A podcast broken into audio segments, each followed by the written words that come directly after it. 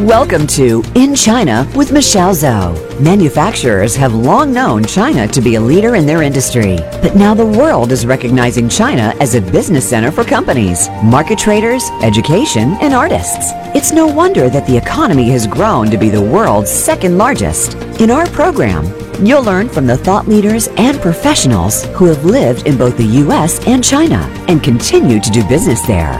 Now, here is your host, Michelle Zhou. Welcome, everyone. It's so great having you here today. You are listening to In China with Michelle Zhou, and I'm your host, Michelle. I'm the founder and CEO of Pacific Technologies Consulting Group. We help American and Chinese organizations learn from each other, bridge their needs, and grow their businesses internationally. You can contact me at our company website, ptcgconsulting.com and I always welcome you to connect me on LinkedIn. Today we have Hui Tian on the show together with me. She's the founder of Studio 19 Architects, and her company has designed many buildings in the greater Seattle area. She's also grew up in the same city as I was in China, so we get to know each other from that perspective.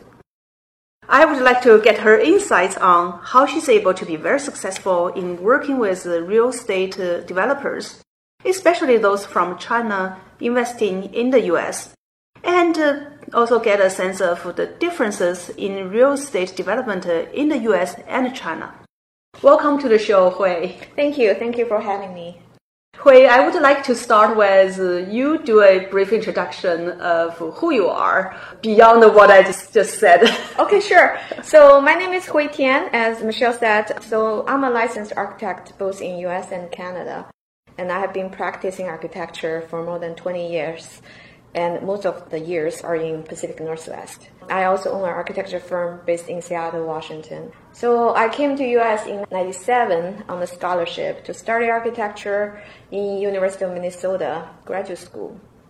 And before I came to US, I already had both bachelor and master degrees of architecture also from Southeast University. As you know, that's a top architecture school in China. It's based in Nanjing. I moved to Seattle after graduated from University of Minnesota in 1999. Started my career with a firm called NBBJ. And that's a very world-renowned architecture firm. They have both offices. They are based in Seattle. Their headquarters is in Seattle, but they have offices throughout the world. And also they have, as far as I know, they have a pretty big office in Shanghai and Beijing in China. Mm-hmm.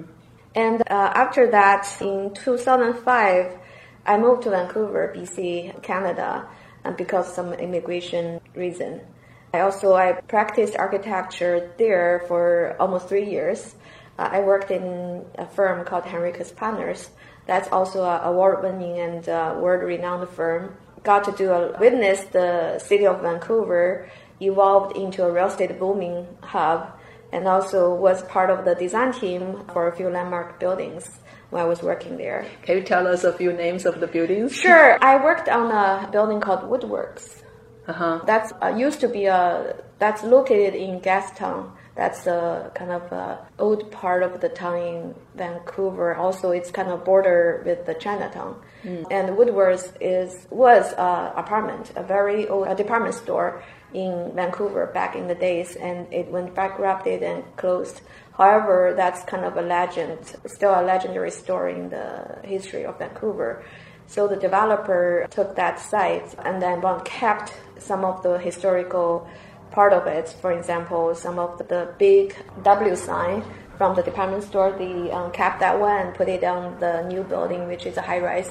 So you can see the big W now, even when you drive to Vancouver, it's like a, a neon, big neon light sign. That the, the sign itself is like a two story tall. Wow. Yeah, and they actually developed into a, a mixed use building with the high rise residential, market rate residential, also some affordable housing and also there's SFU campus in the base of the. It's quite a bit of um, a mix of programs, and it's definitely a landmark.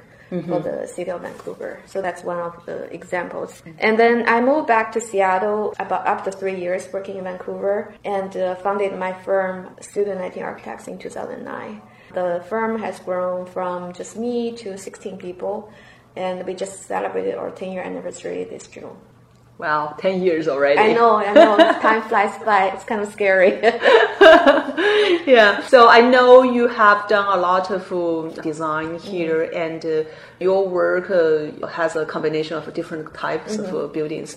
Can you just help us understand a little bit about what type of works you've been working on, and also what kind of customers you have? Sure. So when I was working for other firms like NBBJ and Henriquez and other firms, I worked on a very broad range type of projects and skills also. For example, from like HP headquarters in San Francisco to the Evergreen Hospitals uh-huh. and Emergency Center in Kirkland. Yeah, that's sure not too far away from exactly. home. you can see it when you drive on 405. Yeah. And also a few other major hospitals in East Washington, like in Spokane, the Children's and Women's Hospital, and also a major hospital in Oregon State.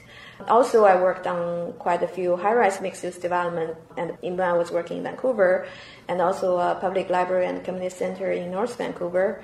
I also worked on smaller scale projects when I was working for the firms.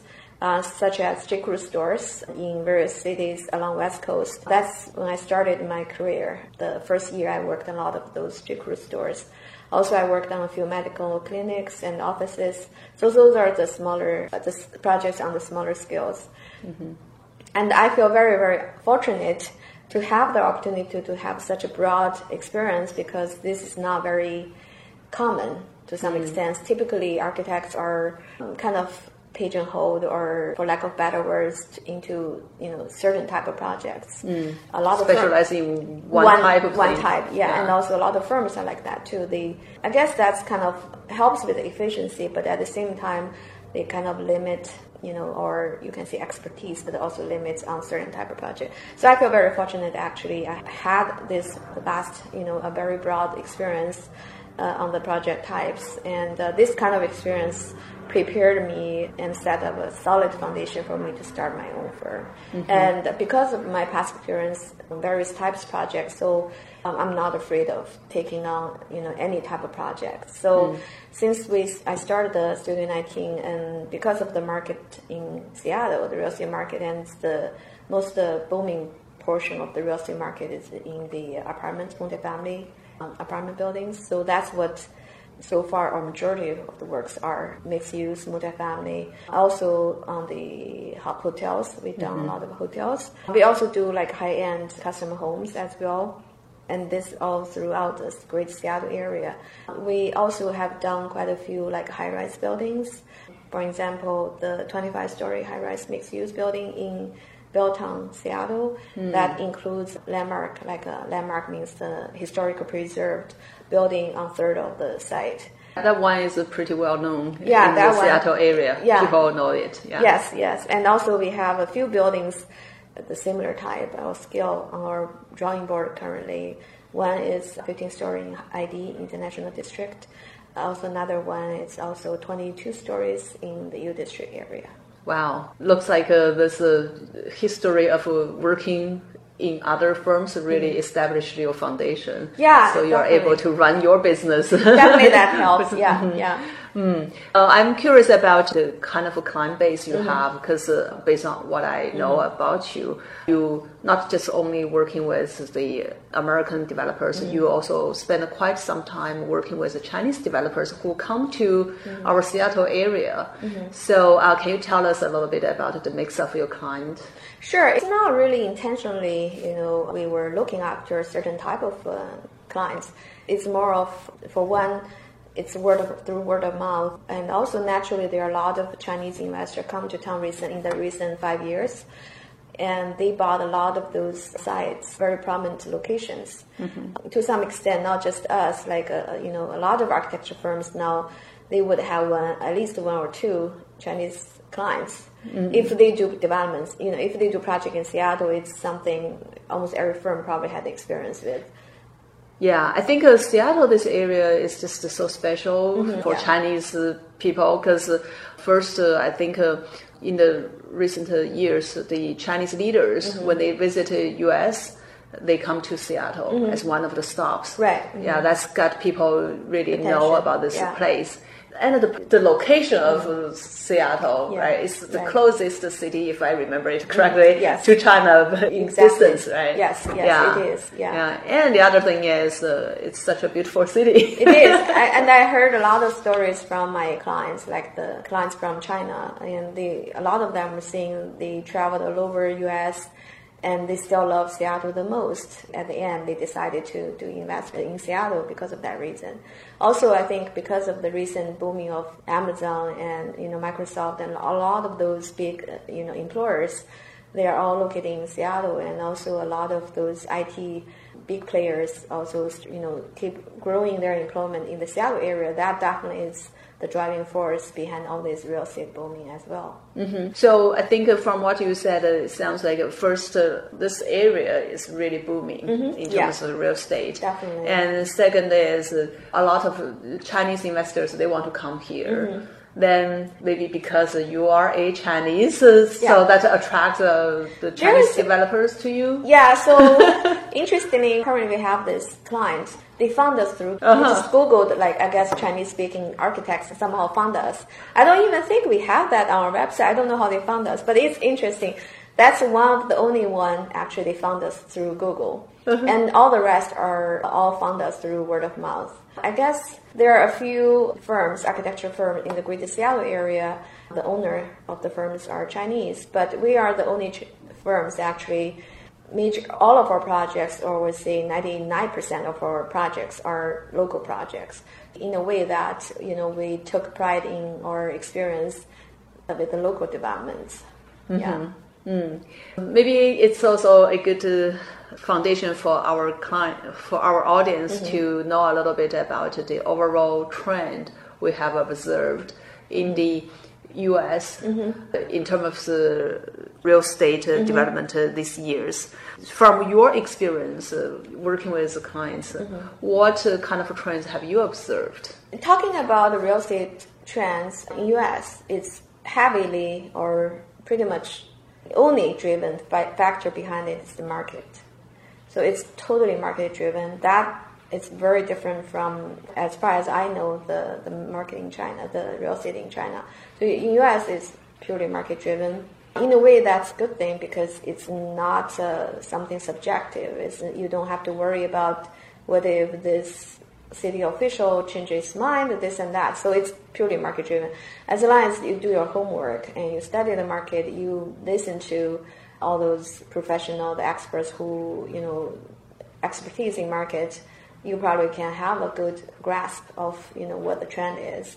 So it's also of all the factors, you know, which the market driven, very important factor is employment. Mm. Because jobs basically jobs create job creation is everything. If you can create, if there is a job, there is you know demand for housing, and there is a demand for everything else, right? So job growth is number one key, and also because of the job creation, then there is a population growth. Right. that's the key. So the job creation, and the, the job growth, and population is growth is the key factors mm-hmm. I think behind all of the real estate. It doesn't matter what kind, whether it's you know multifamily, whether it's condo, whether that's office, it's all driven by this.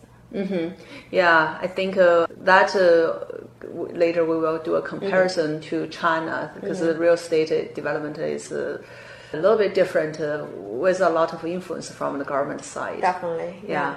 Yeah, another thing, very important thing to remember with the real estate development or real estate trends in US real estate market is it usually comes with cycles. You know, it's it's usually in lines with the economy cycles. Right, I So every- remember that. Yeah, every, about uh, 10 seven years? to nine years. Yeah. So that's why now everybody is kind of a little bit panic mode because it feels like the A little you know, long. it's coming, it's coming. How come it's still not here? It's coming, it's coming. We have been hearing that from the last year, but so far it's almost like a crying wolf. Heard it's coming, still seems like okay. So yeah, everybody's waiting for the other shoe to drop. We just don't know when, but it's gonna drop. yes, if we look at the past 10 years, mm-hmm. 2008, that's the crash. Mm-hmm. And then very slow recover mm-hmm. for you know, Yeah. a couple of years. And after, I think 2012, after that, then starts to. Yeah, really 2011 suitable. we start seeing it's coming up. Yeah, so it seems like based on the you know historical data, and uh, you know it should come around. It should be around the corner,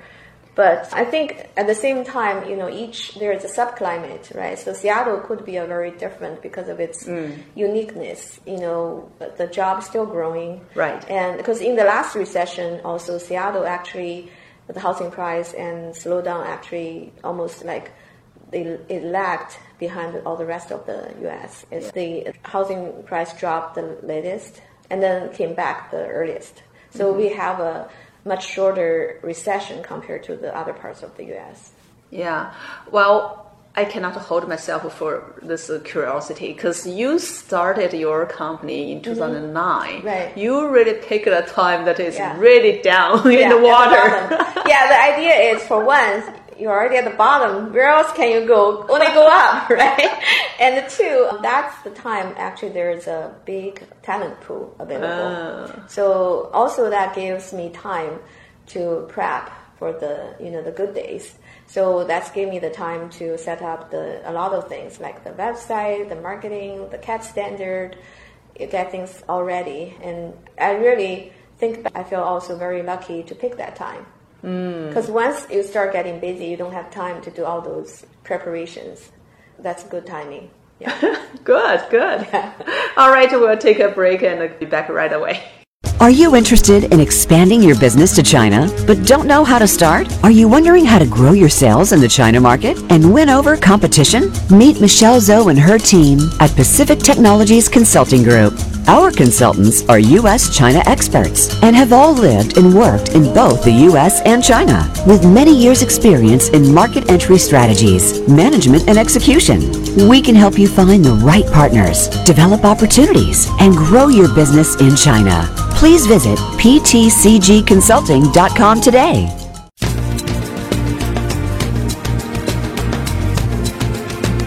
You are listening to In China with Michelle Zhou. To call into our program today, please call 1 866 472 5790. That's 1 866 472 5790. You may also send an email to info at ptcgconsulting.com. Now, back to this week's program.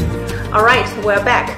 Before the break, we talked about uh, the U.S. real estate market trend. I think it's time to have a quick um, picture about the China market trend, real estate industry. Can you also tell us uh, through your experience, uh, through your eyes, what you have seen? Yeah, I wouldn't say I'm expert in the about the China, you know, Chinese real estate because I haven't done much there. Most of my experience or practice is in U.S. But I do, you know, follow the news. I do talk to my um, classmates and who work in China. Also, we have developers uh, coming from China working with us, so they share a lot of their visions and views about that. And also, naturally, I do care for the market there, so I do pay a lot of attention. And so, one thing at least I know, the government and politics play a much, much more important role in the real estate in China compared to U.S. Often, the time the zoning can be changed if the government feels there is a need. Um, compared to here, that's unthinkable. It takes at least 10 years to change the zoning, and it had to go through a very lengthy rounds and rounds of public hearing, public discussion, you know, all that. But over there, it's really if, for example, the high government official feels there's a need to increase density or increase the height or put some kind of a landmark for the city, they can just change the zoning overnight. And uh, also, development there are in much much larger scale compared to here. In Seattle area, at least I know, like if one or two high rise, that's a huge. That's considered huge development. In China, it's like 20 high rises. That's nothing. Yeah, just give people, give our audience a sense of how large it is. Mm-hmm. In China, the apartment my mm-hmm. parents are living is in a complex, and mm-hmm. the complex have, I think, uh, 40 to 50 high-rise buildings. Yeah, exactly. yeah, that's very typical. Yeah, so it's much much larger in scale. Often the time, even the whole town, or you know, like the third or fourth tier city in China, often the time, half of the town will be demolished and put new. So in a way, it's sad because with this such fast pace and a lot of you know historical things are uh, vanished, and people didn't have time to pause and think are we doing the right thing? You know, it's the way to do. You know, there's no time for thinking or pause. So, and development is in much faster pace. Um, here it took, you know, in Seattle it took two to three years to get the building permit to before you can start construction. Over there, you know, 20 high rises will be done from design to finish the construction in the two time. to three years. Yes, yes, or even shorter.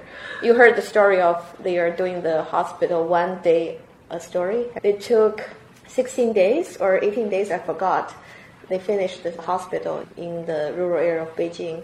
Oh my God, it's 24 hours yes. working and yeah, with, yeah, wow. that's the yeah, that's the pace and also because of it's very political driven and government driven so often the time the budget is not the concern over there mm. right it's all about putting up a good image put some good marks on that government's books so budget is not a concern and also environment is not a concern often the time you can just fill in the ocean fill in the lake so we can do have more lands to develop that's unthinkable here mm. and uh, a lot of times the developer or the government are really going after a much flashier building design. So that's why the China has become in the experimental field for the world architects in the past 10 years. And things they cannot do in their home country, they can do it in China. Something, you know, very experimental. In a way, you know, from architect's point of view, that's kind of very good for us. I mean, it has more opportunity, but at the same time, that also tells you, you know, the review or the screening process probably is quite of a lacking over there. It's very different, right? It's the criteria so yeah. they're it's looking at uh, yeah. selecting the right. architect is right. very different. Yeah. Mm-hmm. Okay, so I know China real estate is really booming mm-hmm. over the past uh, maybe a couple of Two decades, decades. right? Yeah. Two decades, yeah. The cities are changing and uh, expanding mm-hmm. rapidly. So I think uh, now let's uh, take a view, dive down to your specific uh, mm-hmm. expertise area through your work with both American developers mm-hmm. as well as Chinese developers. I think that will be a unique view to look at uh, well what are some differences between these 2 mm-hmm. developers and uh, when they are uh, developing the area in Seattle right mm-hmm. can you share with us uh, some knowledge about this through your experience sure yeah so of course you know working with the local developers is very predictable because typically they are experienced and they know what they want and we also because of that we know what they want.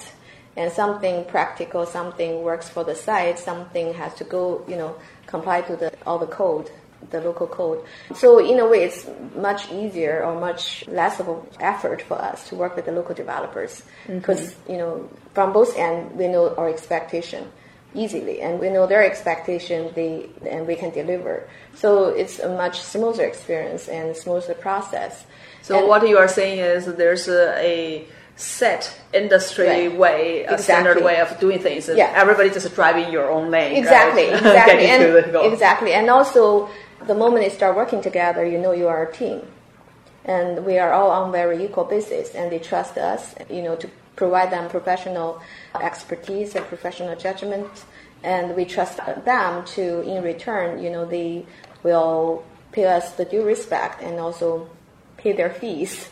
And also we all both understand there's a process we have to follow. So there's a you know review time from the city and that's not something either of us have the, any sayings on. Because of that things are very in a way it's quite already set there's no surprises there's no up and downs. It's a very in a way calming experience. So, you know what you're doing. They know what they're doing. Exactly. It's, it's you know the expectation is very clear and and it's everything is predictable basically. Okay. But so because we all know both ends knows their responsibility and know what they have to deliver and you have to deliver you need to deliver and then things move forward right but working with the Chinese developer, to be fair, because they don't have experience here, like, mm. because we have two types of clients from China. One is they already are seasoned developer in China. Mm-hmm. And those usually are actually surprisingly are the hardest to work with oh because they will bring their experience from China doing development there, and th- that's the way to do it. I but see. it doesn't work here. And so you have to spend a lot more effort to try to educate them, to make them understand the process here. It's so different. And even not just the process, even the goal of development will be very different. for example, like in China, as long as you have, I don't know about now, but at least that's true for the past, you know, decades, is if you can get access to a piece of land and do development there, guaranteed you will make money.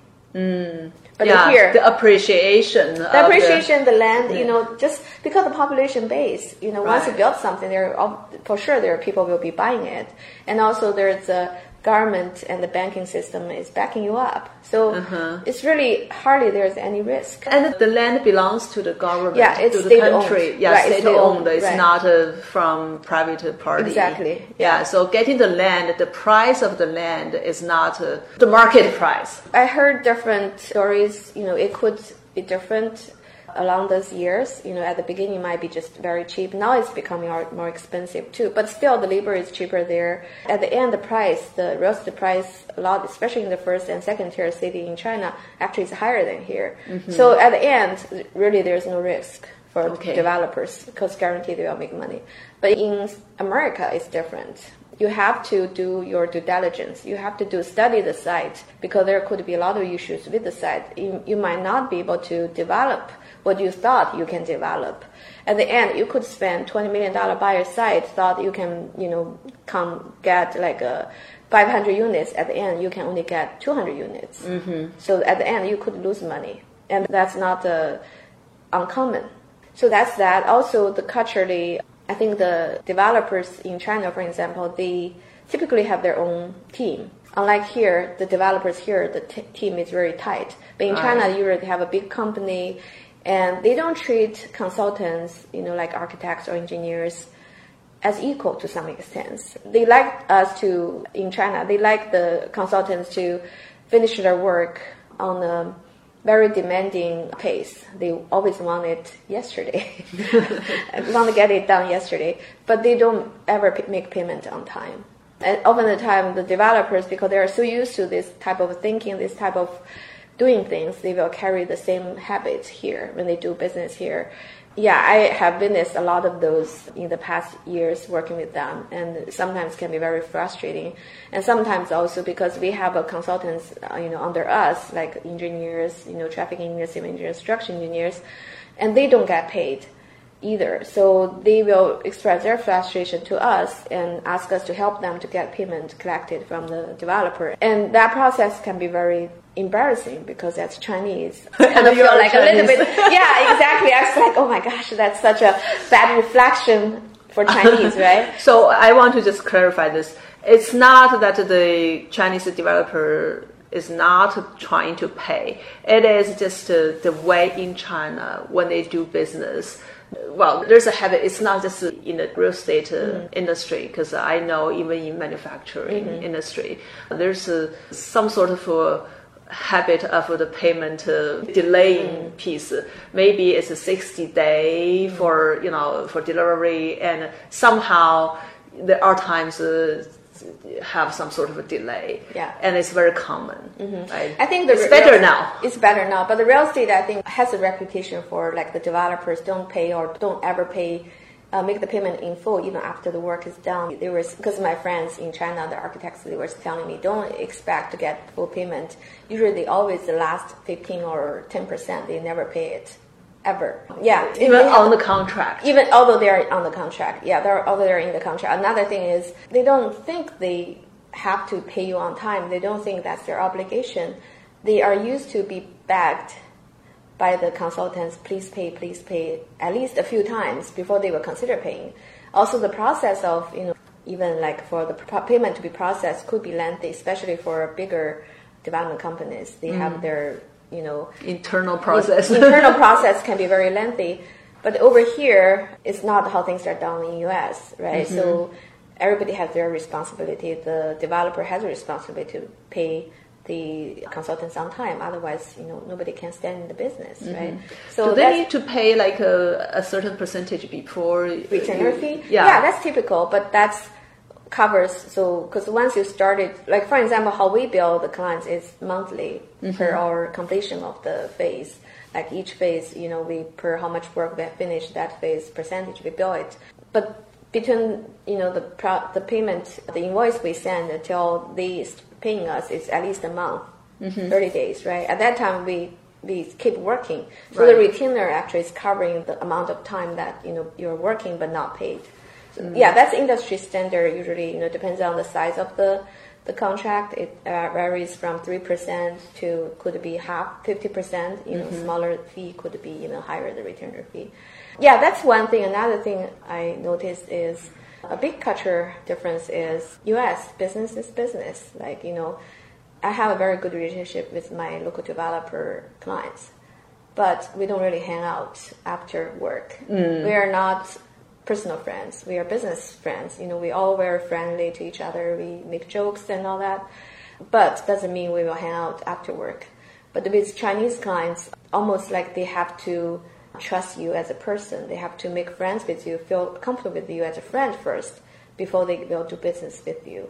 So I think that's a big culture difference. Mm-hmm. So for example, if they want to, to get to know you more, mm-hmm. do you spend time with them on having dinner together? Yes. Maybe sightseeing or do something right, together? Right. Uh-huh. Yeah, it's very, actually a lot of my weekday nights and weekends are spent on those dinners and business, like social hangouts and right. stuff like that. Yeah, that's if you ask the people do business in China, that's they will say, yeah, of course, that's pretty common. That's almost like the you have to become friends first before you can do business. I think the good thing is a lot of those Chinese clients when they come to US, you know, at the beginning it might have a little bit of time for them to get re- used to it. Mm-hmm. After a while, the longer they stay, the longer they do business here, the more they realize, oh, it's different here, and they actually a lot of them pick those up very quickly, how to do things properly, and you know what's the proper way and things they are now used to back in China, and now they have to get used to it. So,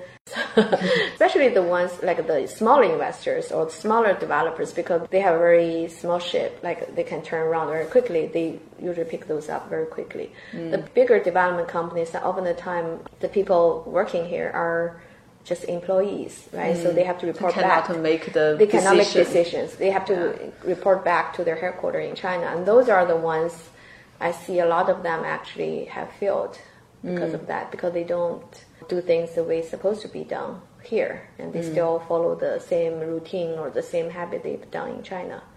Mm. Yeah. Sounds like uh, working with Chinese developers in the US mm-hmm. on projects, you need to spend a, a lot of time. A lot of time, a lot of effort. To know people, to yeah. social with them, establish the trust and the friendship. Yeah, and also educating them educating on the way. Yeah, you have to do a lot of hand holding. Mm. You have to be willing to invest into a lot of efforts and time, a lot of personal time to earn their personal trust, and also have to be very patient. Mm-hmm. Wow, that's very good insights yeah. for uh, our audience who are in, if in this industry or to but think about same, how yeah, to work with the Chinese. There's, but you know, everything comes both sides. So there are also some benefits or advantage come with that. Once they trust you, mm-hmm. and once they see you as a business friend they can trust, they usually are very loyal. Mm. They come back to you, you know, the next project, the next project. So almost all of our clients are, you know, repeating, returning, yeah, yeah, repeating clients, and they once we work together, they feel they can trust you. They rely on your professional, you know, expertise. Then the next time they come back, the next time they come back, yeah. Mm-hmm. Wow. Okay, so I think it's uh, time to take another quick mm-hmm. break, and we'll be back and talk a little bit more about uh, the cultural differences and mm-hmm. how we can help people think uh, smooth the way working with right. the Chinese. Mm-hmm.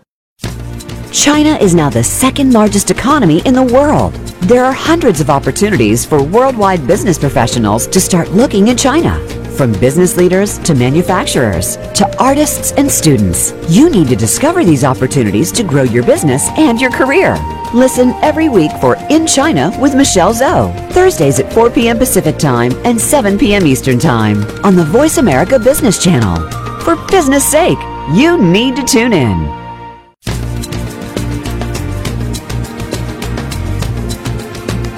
You are listening to In China with Michelle Zhou. To call into our program today, please call 1 866 472 5790. That's 1 866 472 5790. You may also send an email to info at ptcgconsulting.com.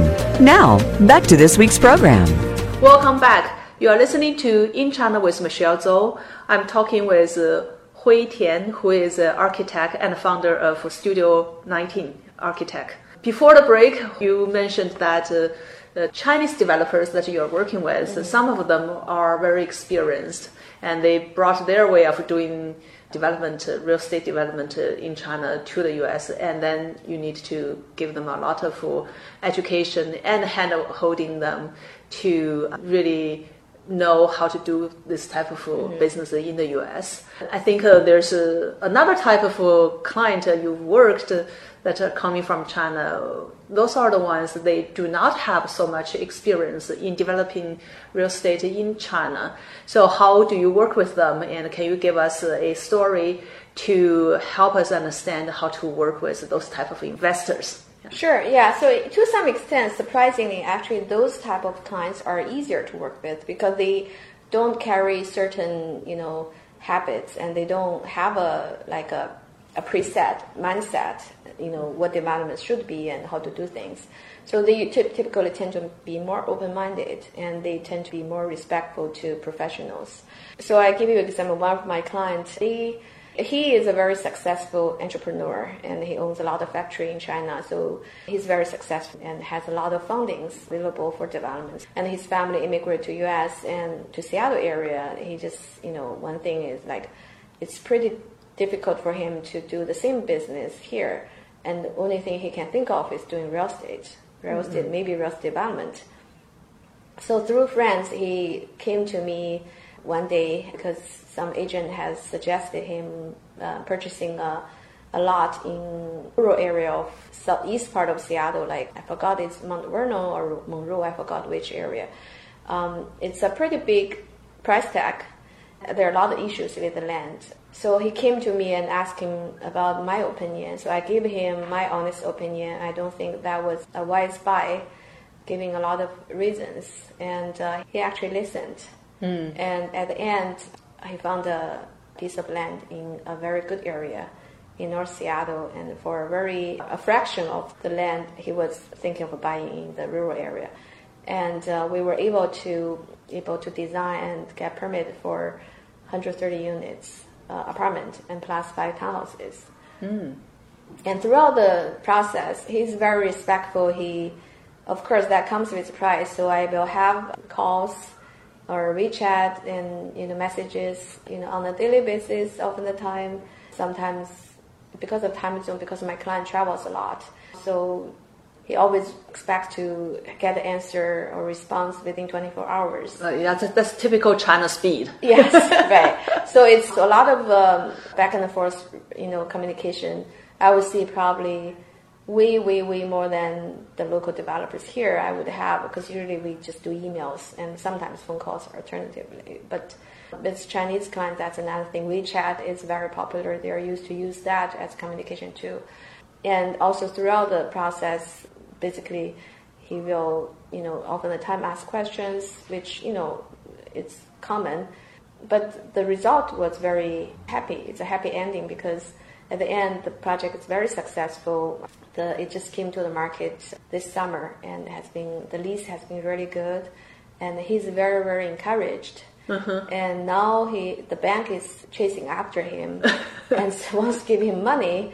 And you know it's a really good problem to have. Now he keep telling me, "Hui, the banks keep, want to give me money and they want me to do the I have to do the next development." Help me to find the next development site. It's a, you know, it's really a good, good, uh, yeah. very happy um, story because he's he's now after this this development, he has gained a lot of confidence and he understands the process much better now, and he's ready for the next development. Yeah. Totally new career for him. totally, totally. Yeah. Starting from ground zero. Yeah, and also the U.S. successful developer. exactly, exactly, and also he has a lot of friends, which you know from China they have a lot of also cash or fundings. They so they will also go to him. Hey, you know, you you have been so successful. Let's you know I wanted to invest in your development. So he has people come to him and wanted to invest in his development.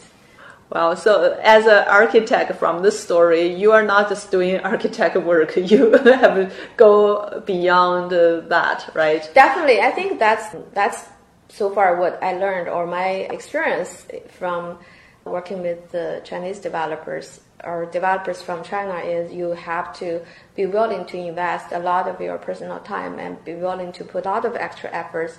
You also have to be very, very patient with them. Mm-hmm. Uh, often the time, if you just do a typical architect would do, it's not going to be enough. Mm. And uh, I think uh, you are not charging him by the hour you spend no. on helping all those things. No. Yeah. I would say that typically that's another funny thing is typically the developers or the clients from China they would always want a bargain. They want a good, you know, a low price, but mm-hmm. actually the effort we spend on their project and spend to work with them are typically double or even triple the mm. effort we, we would do with the local developers. Mm. Yeah. So, just in summary about uh, your experience working with uh, developers from China, mm-hmm. what are some tips you give to them so that they would be successful in terms of uh, developing real estate and investing in that uh, in real estate in the U.S.? I think the number one advice I would give is when you are looking to purchase a site, please, please do a feasibility study, do your due diligence and don't be afraid to spend a few thousand dollars and hire professionals to do that for you. Because often the time they don't want to spend that small amount of money thinking, okay, what if there's nothing wrong with the site? I'm spending the money for nothing. Don't think that because you will not regret spending that a few extra thousand dollars because at the end you might realize that extra, you know, that a few thousand dollars save you tons of millions of dollars. Mm-hmm. So, so assessment is really important. Yeah, feasibility and due diligence is very, very important. Mm-hmm. And number two, treat your consultants as equals and mm-hmm. pay their due respects and respect their time, respect their professional judgment because in return you will get their wholehearted service and you will get their professional judgment without any discounted how do i put it because if you don't treat them equal and you don't give them respect often the time they you might not get the the true or the very opinions from them. Mm-hmm. Okay, I think this uh, tips, this advice applies to developers from any country. Any country from everywhere. Another thing yeah. is, yeah, be at the beginning or in general, like you have to be conservative because mm. that's usually the experienced developer would do. You you you always be conservative at the beginning be conservative about you know what the development site can yield, be conservative about the income it will come, and be conservative about the construction cost. And after all this conservativeness, you still think the development makes sense, then go for it. Mm. And because often the time I see a lot of the uh, developers from China, they would be thinking, oh, maybe I can change the zoning. Oh, maybe I can find a contractor to build it much cheaper. And then if all of that works, then I can make this development work. Don't think that way. Be conservative at the very beginning. Yeah, so that's I think that's a very fundamental thing when you do your calculations for a development to you know to evaluate whether this development is is, is working or not. Be conservative. Mm-hmm. Wow, that's uh, those are very good tips uh, for anybody wants to um, you know invest in real mm-hmm. estate in the U.S. Um, I also want to get your tips uh, uh, on the other side, mm-hmm. giving to the architects who are in the U.S.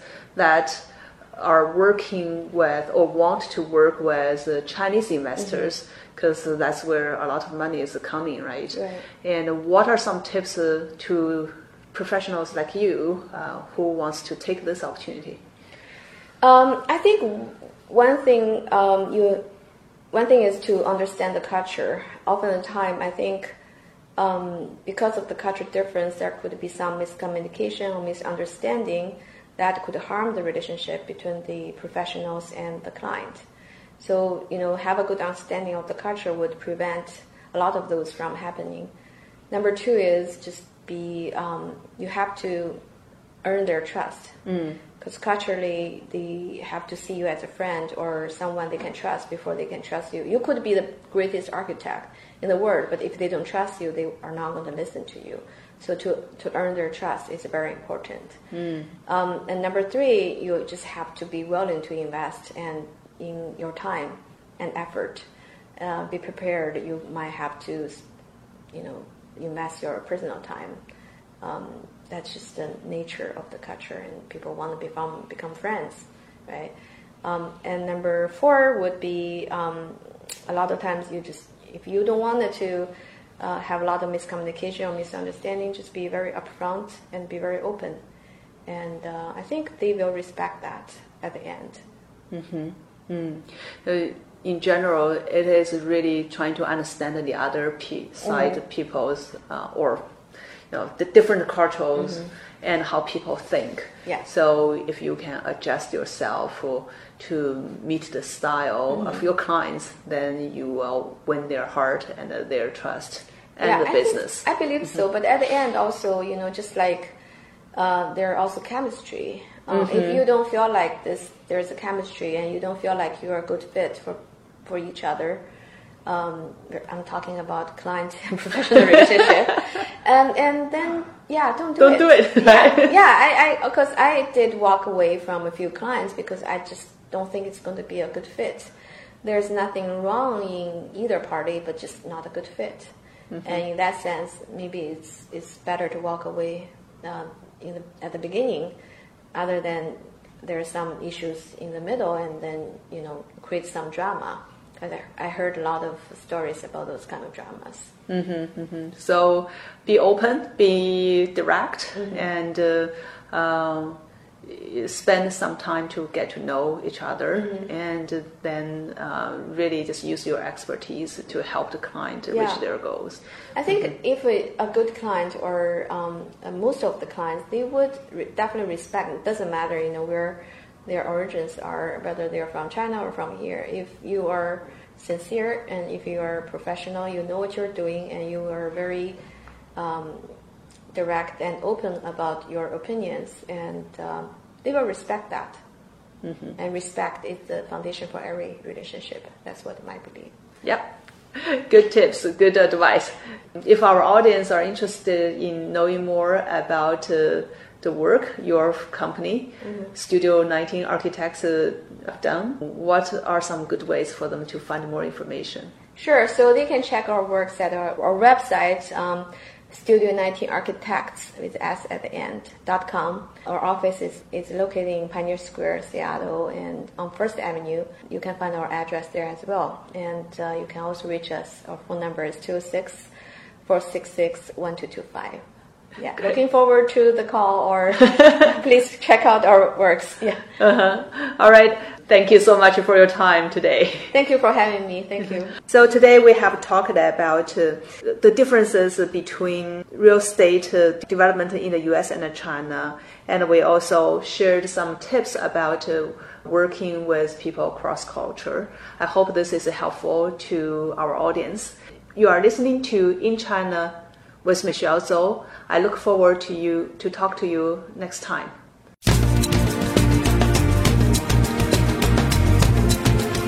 Thank you for tuning into In China with Michelle Zhou. Please join us for another edition next Thursday at 7 p.m. Eastern Time and 4 p.m. Pacific Time on the Voice America Business Channel. We'll talk again next week.